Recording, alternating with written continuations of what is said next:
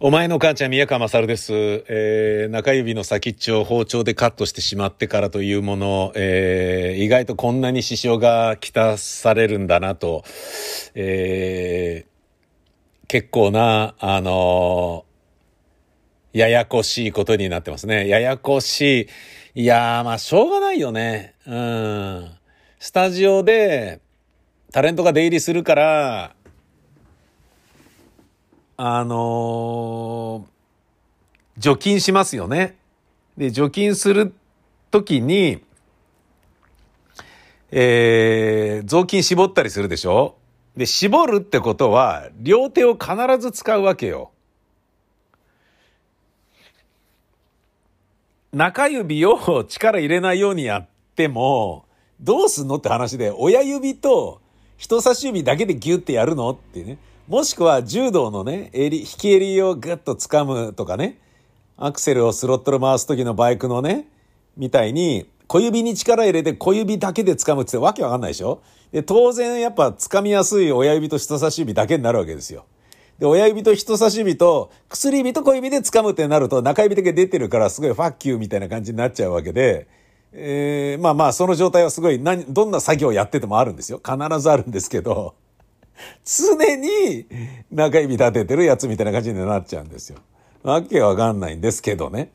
ただ、絞ってるってことはそう力入れてるから、そっからまた血が吹き出すわけですよ。中指の先っぽから。これがきつくてもう、あ、また吹き出してる。だってね、バンドエイド今もう3枚重ね張りしてるんですよ。だけど、これ剥がしちゃったらまたね、元の木阿弥だから、ね、治ってきたところがベリッと剥がすことになるから、血がまたブキーって吹き出しちゃうから、まだゼロに戻るだけだから、貼っといた方がいいよ、っつってね。いろんなね、Google 先生で調べたところ、ね、いろんな人がそう言ってますので、えー、剥がしてえなって、一回剥がしたいなって思うんだけど、まあ、上から貼るようにしてるっていうね。で、最初ね、えー、1枚目のバンドエイドが血が滲んできたから、で、それでね、キーボードが、ハッピーハッキングキーボードが滲んでしまったから、あのー、もう一枚絆創膏貼ろうと思うじゃないですか。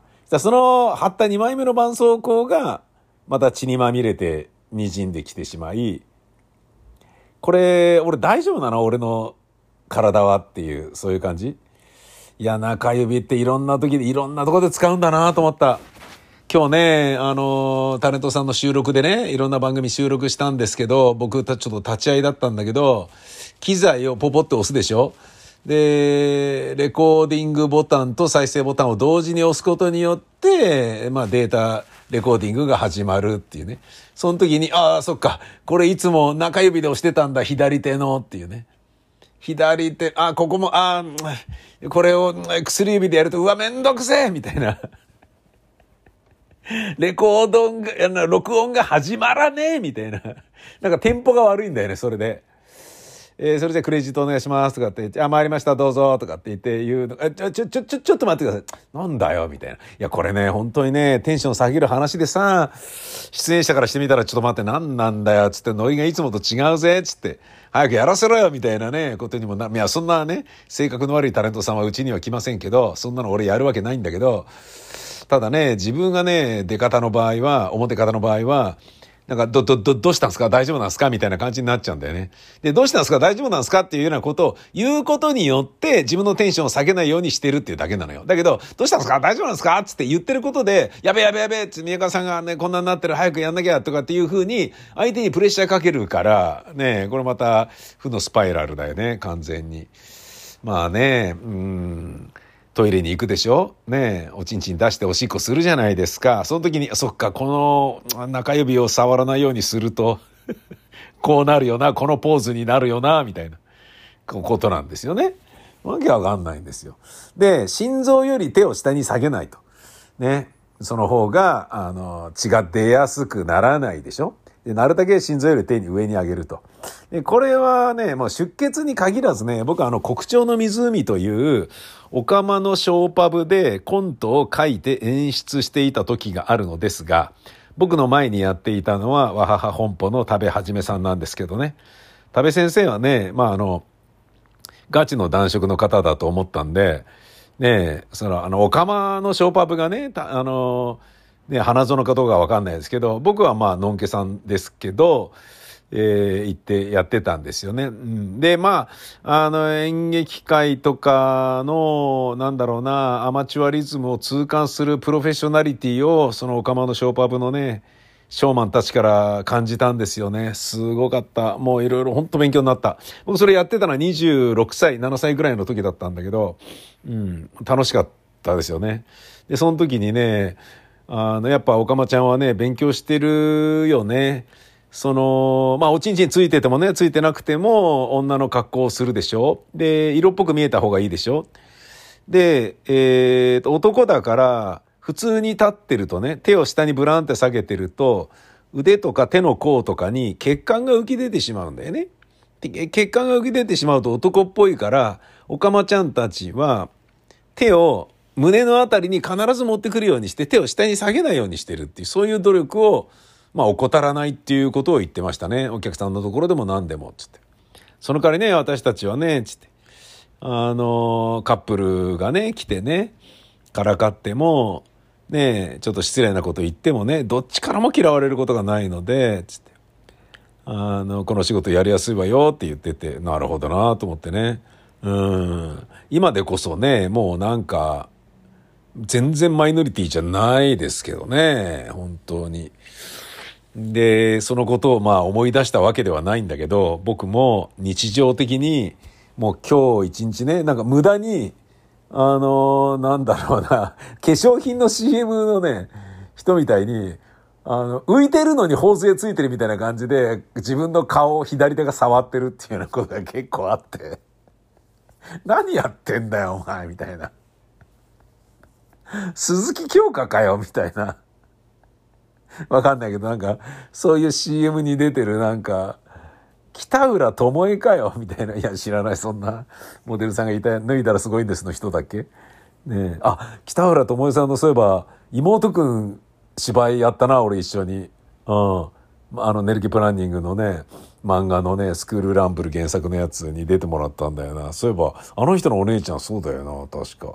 じゃなかったっけな、わかんないけど。うん。なんかね、そういう感じ。顔に手をやっている感じね。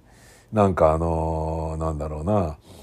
えー、スーパーでね、えー、食品を物色している時のね、奥様みたいな感じね。腕、ね、腕組んでるようで片手は顔を触って、うんって、なんであのポーズ取るのかしらね、奥様ってね、みたいなね。チューブラリンの移動式頬杖システム。うん。まあそうじゃない時は、あの、人がいる時はそうね、あの、チューブラリン移動頬杖システムを取りますけど、人がいない時はシンプルに、左手を上に上げてます。今も上げてます。で、これがですね、何を意味するかというと、えっ、ー、と、一番上に上げやすいのは手の甲を向こう側にやることですよね。手のひらを向こう側にやるとちょっとひねることになるので、まあ楽なのはもうシンプルに手の甲を向こう側へ出すね。で、こうなるとですね、もうあのご存知の通り、というか、まあ昭和の人じゃないとわかんないと思うんですけど、スチュワーデス物語の、えー、義手の片平渚みたいな感じになってるわけですよ。大英テレビのね、義手のね、手袋を加えて、ヒロシヒロシって確か風間森夫だよね。ヒロシ みたいな感じで、俺あの、片平渚になってるって思うんだけど、でもね、この方がいいんだっていうね、そういう感じ。いやー、これね、キーボードこんなに叩けないのかって思うとさ、大変だよ。ギターも弾けないぜ。うん。ジョギングとか行っていいのかなとか、そんなことを考えちゃうよね。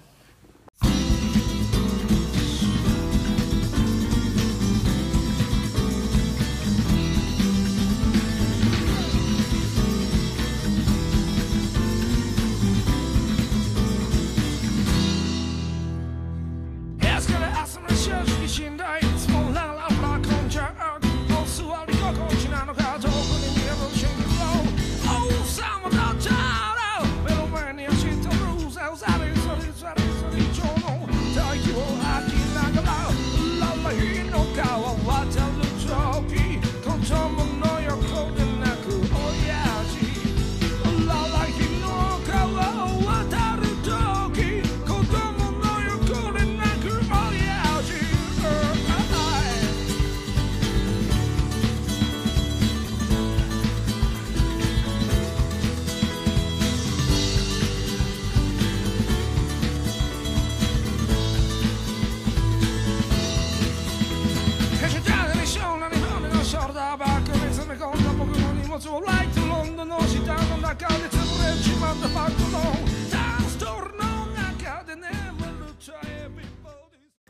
俺がびっくりしたのはこれだな。えー、約80億円の損害っていう損害金額がはっきりしましたよっていうライブドアニュースなんですけど、えー、去年の11月に大阪の倉庫で起きた火災があって、これはすっごいことになったんですよ。燃え上がって。で、これは、あの、二十歳の男が勤務先の倉庫へ放火したんですよね。先輩から毎日注意されて暴力も受けていた。すべてなくなれば離れられると思った。と、放火について話していると。大阪府警は別の倉庫にも放火しようとした疑いで追送検したっていうことなんだけど、これによって少なくとも約80億円の損害がはっきりしただって。すごいよね。すごいよね。本当に。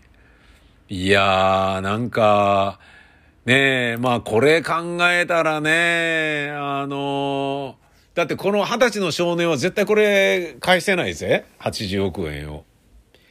ねえ、で、保険でどうこうになるわけじゃんか。で、保険会社はこの二十歳の男を請求するとかになるでしょで、二十歳の男は二十歳なんだから子供じゃないんだから、ねえ、親が連帯保証人にとかにはならないと思うんだよね。そういうようなことがもしあったらっていう契約条項にね、親がサインしてない限りは。っていうことはこれ泣き寝入りするわけじゃないですか。まあね、ある程度はなんかね、するんだろうけれどさ。っていうことは、要は、こう、パワハラとか社員に対しての暴力っていうのは絶対やっちゃダメだぞっていうことを、これによって学習できんじゃねえかっていう、そういうことだよね。えーそして、俺これいいんじゃねえかなと思うのは、産経新聞です。東京都医師会は、えー6月14日、新型コロナウイルスの感染症法上の位置づけを、え5類相当に見直す案を発表しました。お医者さんがすべての感染者の発生届、発症届っていうのかな？を保健所に提出する仕組みや医療費の公費負担は継続した上で入院勧告などの対応をなくしていくという内容で、まあこれ5類にすることによって新型インフルエンザ等感染症に指定されるっていうことね。5類になると。外出自粛や健康状態の報告の要請など最も幅広い措置が可能になっているだって。ああ。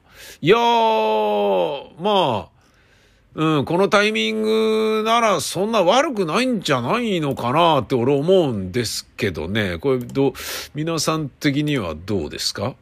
えー、そして、えー、なんかよくわかんないのがですね、水道橋博士と、えー、石平太郎さんっていうんですか？この人は。石平太郎ですかね。ちょっとは、えーっと、これは、大阪の人ですよね、多分ね。石平。ああ、石平さんね。石平太郎。ああ、日本の評論家、日中問題とかでいろいろ言ってる石平。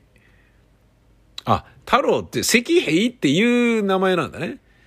で、まああの差別化を兼ねて冗談半分で太郎をつけて石平太郎と名乗っているっていうことなんだ。なるほどね。あの、石平っていう中国人の、中国の四川省出身の人みたいですね。で、この人がですね、なんかあのちょっとね、わけわかんないことになってて、えーっと、水道橋博士がね、なんかね、偉そうに、あの、子供の頃、なんか、なんだっけな、えー本を読まずに何とかした人間が、いきなり、ね、大学卒業してから政治のことをあれしたら極左に走っていくのとかを何人も見ているとかっていうことを偉そうにツイートしていたんですよね。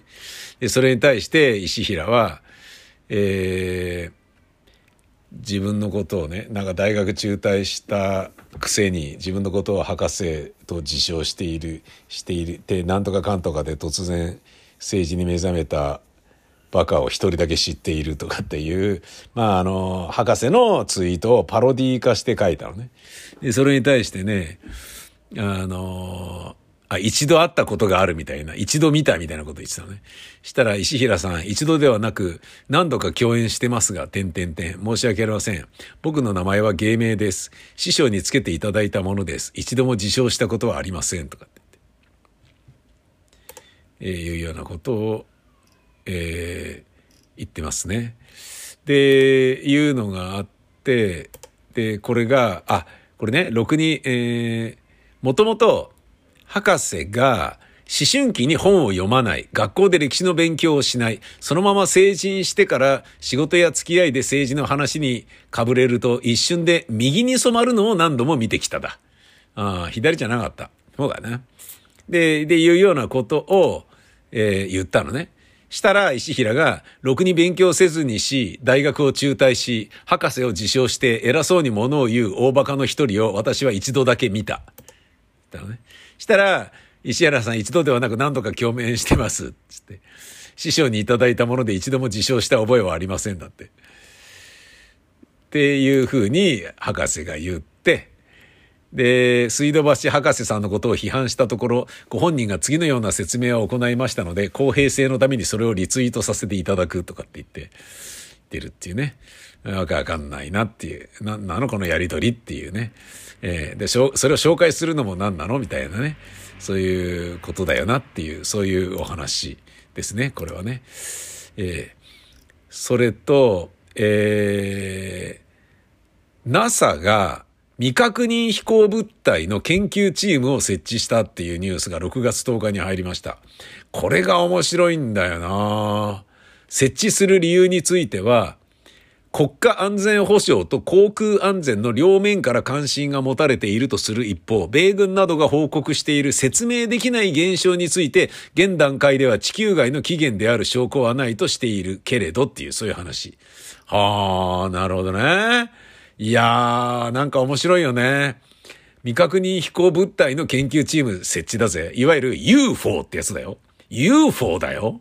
ピンクレディーでもないし、焼きそばでもないぜ。UFO だぜ、UFO。面白いよね、これ。だまあ、ちゃんと調べた方がいいんじゃねっていうさ、どこまでも夢があるよ、NASA は。うん、本当に。で、実際ね、その、あの、存在するかもしれないわけだしさ。で、した時にこれ研究してなかったらさ、何のデータもないからえらいことになって、ね、地球丸ごと乗っ取られちゃう可能性だってあるよっていう、そういうことだよね。さすがね、地球番長、アメリカンだよね。えアボガドさんのツイートで僕は面白いなと思ったものが一つありました。邦画がつまらんというより、つまらん洋画は海を越えない。はい。名言ですね。邦画がつまらんというより、つまらん洋画は海を越えない。そうなんだよね。邦画はね、日本で作られてるからつまんない邦画が当然いっぱいあるわけですよ。だけど、つまんない洋画はあんまり海を越えてこっちへ来ないので、それは洋画にかなうわけないんじゃないっていう、そういうことですよね。聖国を言ってるね。